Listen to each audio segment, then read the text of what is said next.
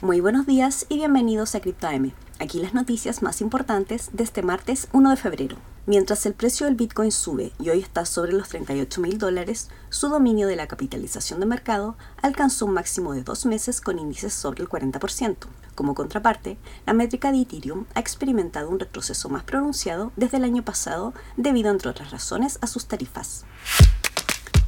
BlackRock, la firma de inversión más grande del mundo, confirmó la compra de Bitcoin sin especificar el monto. Pero incluso aunque sea pequeño, la firma administra más de 8.5 billones en activos, por lo que su movimiento seguiría siendo significativo y confirma el crecimiento del valor de Bitcoin entre distintos actores económicos.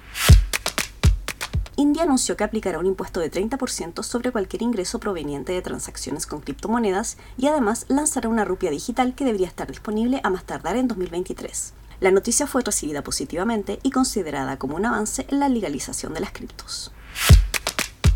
Y eso es todo por hoy. Muchas gracias por escucharnos. Recuerden visitar cryptomarket.com, suscribirse para recibir notificaciones de nuevos capítulos y seguirnos en redes sociales. Que tengan un muy buen día.